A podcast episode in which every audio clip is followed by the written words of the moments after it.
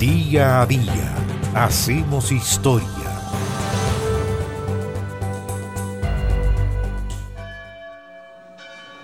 Excesos del fanatismo de los que creen poseer la verdad absoluta. Un ejemplo, un ejemplo increíble y casi irrisorio.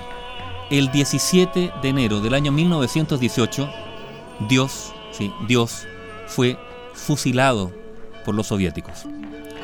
Este curioso proceso comenzó a las 8 de la mañana con 45 minutos del 16 de enero de ese año 1918, cuando un tribunal popular soviético, justo después de la revolución, inició el juicio público del pueblo ruso contra Dios.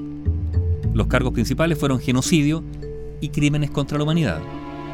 Lo increíble era que un régimen que después se consideró ateo, o sea, avalaba la existencia de Dios a través de este procedimiento y de este juicio. La audiencia estaba presidida por el comisario de instrucción pública de Lenin, Anatoly Lunacharsky, que había dedicado gran parte de su vida a perseguir a la iglesia tras el triunfo de la Revolución Rusa al año 1917. Él y sus camaradas estaban convencidos de que podían erradicar la religión de la noche a la mañana y como tal confiscaban los bienes eclesiásticos, destruían monasterios, organizaban procesiones simbólicas en las que se ridiculizaba a dioses y profetas y también levantaban cadalzos en los que se decapitaban y quemaban efigies del Papa. El delirio iconoclasta de Lunacharsky tuvo su punto culminante justamente con esta parodia de juicio ese año 1917. ¿Qué ocurrió? Que a lo largo de seis horas, seis horas que duró el juicio, los fiscales fueron presentando los cargos que el pueblo ruso, en representación se decía de la especie humana, formulaban contra Dios. Se presentaron así lo que se consideraron innumerables pruebas que demostraban la culpabilidad de Jesucristo basándose principalmente en hechos históricos. En el banquillo de los acusados, Dios estaba representado por una Biblia. Y Dios, por lo tanto, o esa Biblia estaba defendido por abogados designados a dedo por el Estado soviético. La principal intervención de la defensa fue para declarar la enajenación mental, desequilibrios psicológicos y fallos psíquicos de Cristo, por lo que pidieron, a partir de estos argumentos, su absolución.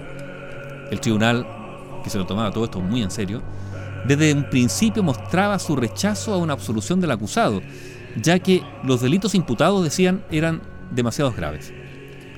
Así, tras varias horas de deliberación, el Tribunal Popular declaró a Jesucristo culpable de todos los delitos cometidos e instó al presidente del tribunal a que dictase la sentencia. Y esa sentencia fue muy muy clara, textual.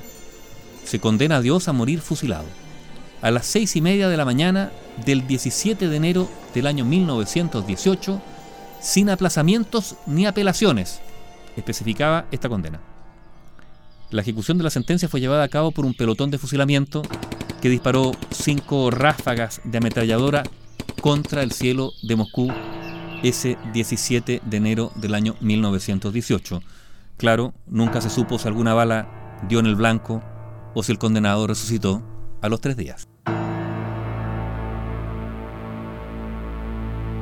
Bio Bio, la radio con memoria.